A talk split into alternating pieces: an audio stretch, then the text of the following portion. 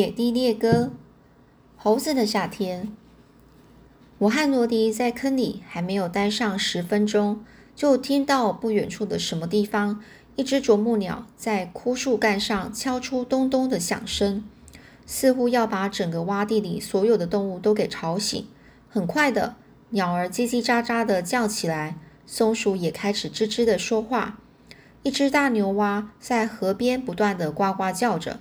我小声地说：“罗迪，如果那些猴子在这附近，我想他们也该被吵醒了。在这么嘈杂的环境里，没有动物会睡得着的。我希望他们都饿了，并且喜欢苹果早餐。”当我听到一个声音的时候，尽管我知道我曾听过，但我还是没有意识到究竟是怎么什么在响。那是什么东西缓缓地插到地上的落叶沙沙移动的声音？紧接着，我注意到了坑对面的这个灌木丛开始在晃动。我悄悄地说：“罗迪，有个东西在那里，在灌木丛那里荡来荡去。你想会是那些精灵的猴子吗？”刚说完不久，我就看见那是什么了，是一条又大又黑、和我胳臂一样粗的蛇。毫无疑问。它刚刚脱过皮，又黑又亮的身子就像一根新的烟囱管子一样。它吐着舌头，在灌木丛里曲折穿行，向我们这边爬过来，一直爬到坑旁才停下来。两眼下呢，两眼呢是向下直盯着我和罗迪。我浑身上下直打冷战，全身也开始起鸡皮疙瘩。就像有一次被一群可恶的男孩抛进水水里的时候一样，我屏住呼吸，心脏砰砰的狂跳不止。我低声地说：“罗迪，我知道这黑蛇虽然不是什么毒蛇，但是它毕竟还是条蛇啊。如果它真的要爬进坑里来，我大概少不了要大声嚷嚷啊，这样洼地所有的动物都会知道我们在这里。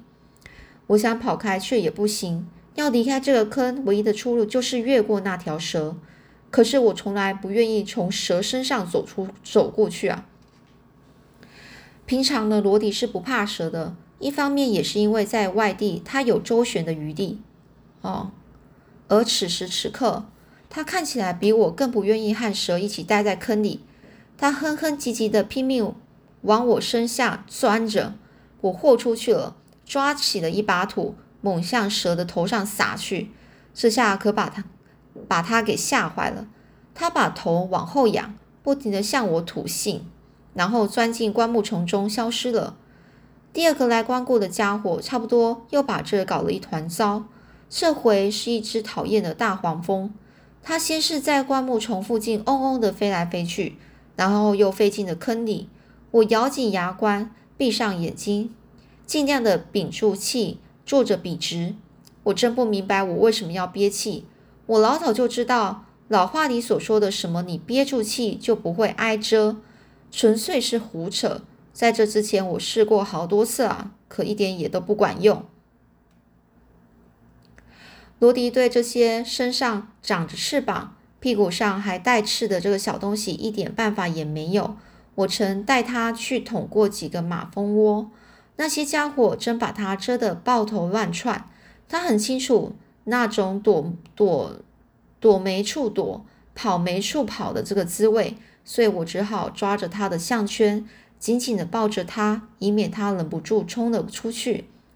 那只大黄蜂在我们周围嗡嗡的飞着，我知道它想在我身上寻找一个软软的落脚点，以便能把它的针给戳进去。最后。好像是过了几分钟这么久，他终于认定坑里没有东西值得他去遮，便又嗡嗡的叫着飞走了。我擦去脸上的汗，说：“罗迪，我今天真是学到了点东西。不管你想抓住这坑底的坑里的哪一种动物，你就挖个坑吧。你只要这么做就够了。唉，下一个就是再来一个骷髅，我也不一点都不会感到惊奇。”哦，来一个骷髅，骷髅头的意思啊。随后的半小时内，一切都很正常。于是，原来有过的一些疑问又回到我脑海中。也许爸爸说的不错，那些猴子说不定已经真的离开了这地方。我越这么想，就越觉得这逮猴子的事要泡汤了。我刚决定要撒手不干，准备要回家，突然听见那只一百元的大猴在高声喊叫。我像老母鸡发觉抓小鸡的老鹰飞到附近时一样，马上打起了精神。我低声地说：“你听到了吗，罗迪？是那只百元猴子。我们这回可有事干啊！”我起身呢，就透过了这个灌木的缝呢缝隙去寻找那些猴子。一开始我看到我都没有看到什么。但不久后，看见了一只，是一只棕色的小猴，正坐在离我们三十尺远的一根树桩上。当那只大猴又大声喊叫时，我全神贯注地去搜寻它。开头我不知道它在哪里，我只知道离我的坑不远。稍后我往上看时，终于发现了它。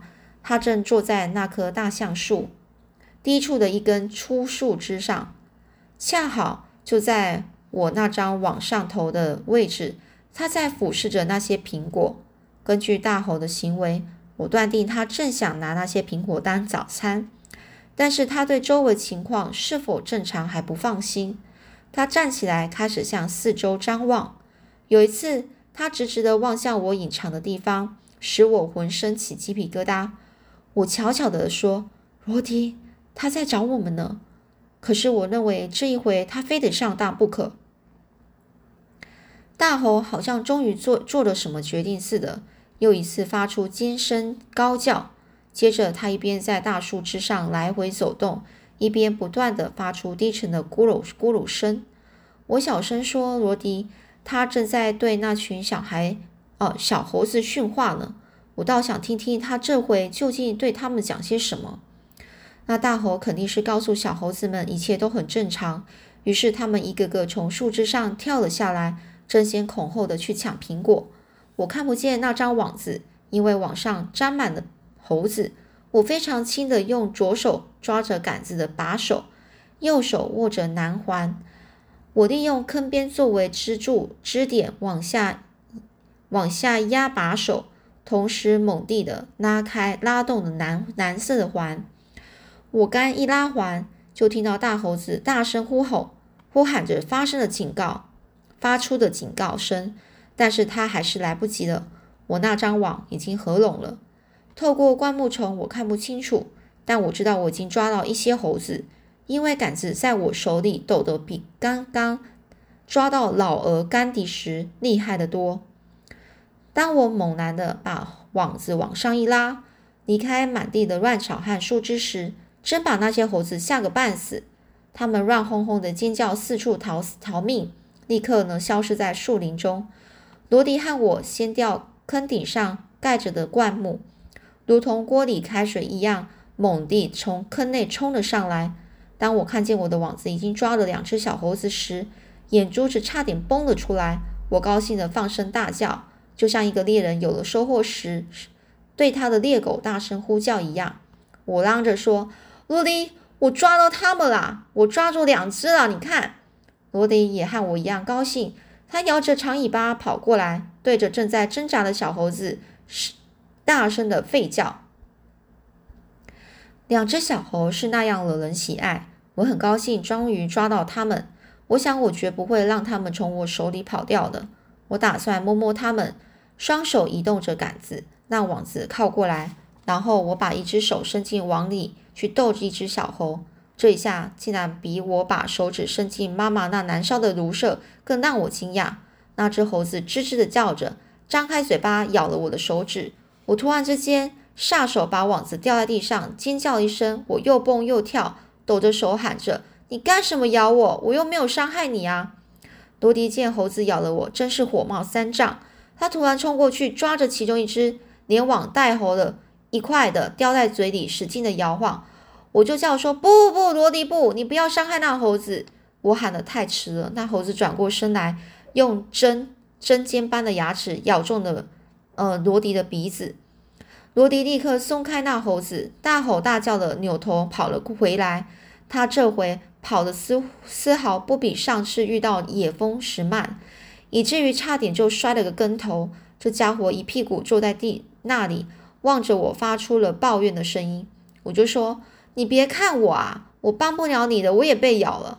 这下我才意识到真成了什么问题似的。我怎样才能把那只猴子从网里弄出来呢？装进这个麻袋里呢？我就说罗迪，这麻袋真是害人啊！我们该把它留在家里的。我根本不能靠近那两只猴子，他们会把我吃掉。我决定呢，就把猴子、网子和所有东西一起拿回家去。也许妈妈和黛西会帮我想出办法来。我开始上路回家，把网子举到前面，就像是搬运两条毒蛇一样。可是我没有走上一百。一百码远，就发生意想不到的情况。那只百元猴突然从一棵大梧梧桐树上跳到了我正走走着的小路中央。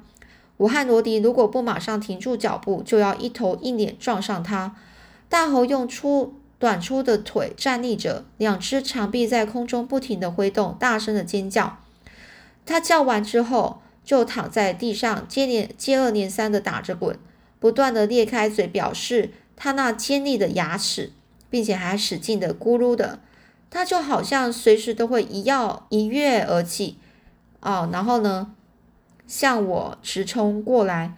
他又歇斯底里的尖叫一阵之后呢，捡起一些树枝和成块的泥巴向我扔过来。平常受到惊吓时，我会拔腿跑得比兔子还要快，可这这回他真的把我吓傻了。我只是呆若木鸡的就站在那里，紧紧的抓着网子，两眼直愣愣的盯着那只大猴。罗迪站在我和这个猴子的中央，背上的每根毛都笔直的竖着。他大声咆哮，也冲着那个尖叫的猴子张开大嘴。等我回过神来，明白我还没有被撕成碎片时，已经足足过了一分钟。我意识到这点之后，开始注意起事态的发展。那大猴每次向我冲过来，都是只走了一小段路，就转过身，再拖着脚步回往回走。他这是在虚张声势吓唬人。我对此深信不疑，于是我多多少少恢复了点勇气。我低声说着：“罗迪，你不要猛扑那猴子，他没有要伤害我们。我看他只是只不过是要吓唬人而已，或者开始，至少我是这样想啊，我是希望是这样的。”那大猴听到我的话后，有点气急败坏，他尖叫一声，张着大嘴，两脚蹭着地面，哼哼唧唧的向我这走来。所以是他走过来，用力拉着我那张网子上的金属环。每当大猴想用他的办法拉开网子，我就拽我手中的环圆环，把网子合上。我们这样翻来翻去的进行一阵拔河比赛。后来他松手，丢下网子。跑回原地，重新躺在地上，尖声喊叫，又蹦又跳。我想他是在大发雷霆。这种情况持续了很久。我感受到大猴是千方百计的想告诉我一点什么。我费尽心思想要去理解他，可是我被吓成这个样子，根本就不可能办到。办到。就在这个时候，他又过来了。这家伙在小路上快步的跑着，高声叫嚷的，简直把这个妖怪都给吓死了。他抓住我的网，又猛拉起来，还是出现同样的情景。我们又进行了一场拉锯战，最后还是大猴松手，把网子丢开，跑回原地躺下，像先前一样的情景再重演一次。我站在那里，紧抓着猴子，看着这那个大猴发脾气。终于，我理解他想要告诉我的是什么。他要我把那两只猴子放出来。我说：“罗迪，我认为那傻猴子是要我把那两只小猴放掉。”但他顶多只能这样想一想罢了。要我把他放走，除非太阳从西边出来。嘿，我要在这洼地里和他决一死战。忽然，大猴不再大叫了，洼地顿时呢，寂静的就像墓地一样。墓地有人坟墓的墓地哦。在这一片片刻的宁静中，一种不祥的感觉笼罩了我。我身上冒出了大滴大滴的汗珠，心里感到紧张万分。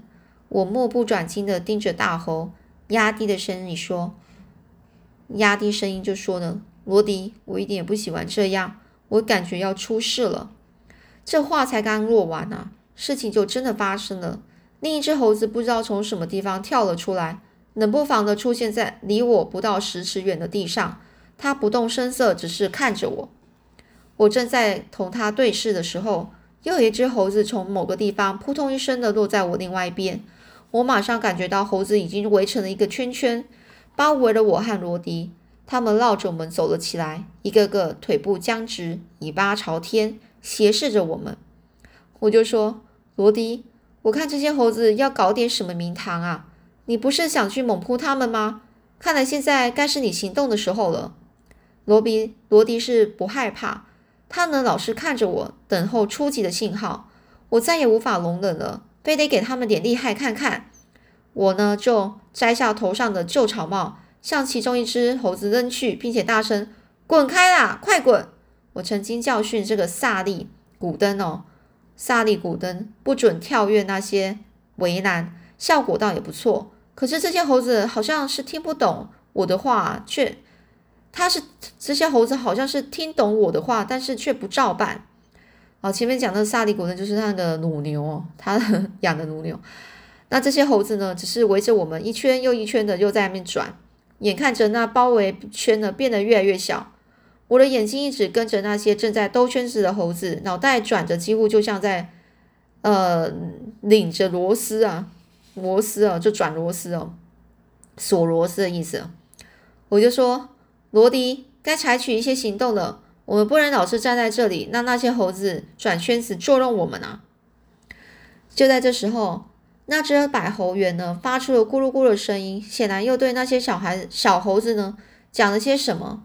而那些小猴子肯定听懂他所说的，因为他们不再绕着我们走了，他们只站在那里注视着我和罗迪，傻乎乎的小脸蛋，一点表情都没有。我紧张极了。全身上下每一根神经都绷着，像小提琴上的一弦。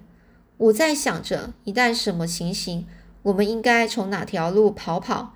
这时，一只尾巴细长的小猴直接从我上方的一根树枝跳到我的头上，它伸出爪子抓住了我一束头发，然后歪着身子咬我的右耳。我痛得大声喊叫，手中的网子也丢到一边。我一边大叫：“快冲啊，罗迪！”一边向头上伸出双手，我抓住那猴子的尾巴，使劲的拉它。这真的拉我，真的像拉我那弹弓上的橡皮筋一样。我越使劲拉，那小猴子的尾巴似乎就越拉越长。这时，我又了解一点新东西，那就是世界上握在手中最好的玩意儿呢，应该就是算是猴子这细长的尾巴了。我闭着眼睛啊，咬咬紧牙根，突然呢，一拉那小猴子的尾巴。他抓住我不少头发和头皮上才松的手，有生以来我从来没有这么愤怒过。我仍然死死地抓住小猴的这个尾巴，为了不让它翻过身来咬我的手，我尽可能飞快的，就是，嗯，呃，就是抡着抡着它呢转圈哦，大概转了两圈多，我才松手。它像一只松鼠。嗖的一声呢，就飞到了另一头远远的地方，然后出现在一处挺大的灌木丛的顶上。那小猴子看来一点也都没有伤到，它发出一声短促的嘶叫后，跳到地上站了片刻，还冲我露出了它的尖利的牙齿，接着又向我直冲过来，直接准备要跟我做进一步的较量。没等我三拳两脚，它就招架不住了，一下子跌得四脚朝天，站起来后。他仍然是不甘心，这次虽然多折腾了两下，但是他却直挺挺的摔了个狗吃屎。我给了他这么几下，看出就看出他不会有什么作为了，这可真让我觉得好笑。我大喊说：“你这小魔鬼，竟然敢给我这一套！如果你再跳到我头上，我非剥了你的、扒了你的皮不可！”我和小猴子的打斗只进行了这几秒钟，在这点时间里，我忙忙的是不可开交，已经把罗迪忘了一干二净。直接听见他大声吼叫，我才转过身去看他的战况如何。哎呀，我好家伙，简直让我大惊失色！我立刻发现罗迪犯了个大错，他正在进行着殊死的搏斗。搏斗就是往常呢，他总是能享受到打一个大架的乐趣。可是现在他的叫声和神色看，哦，从他的这个叫声跟神色呢去看呢，他似乎连一点便宜也没有占到。罗迪一直在挨猴子的咬。而那些猴子确实已占了上风，唉，那故事后是故事后来又是怎么回事啊？我们下次再继续说喽。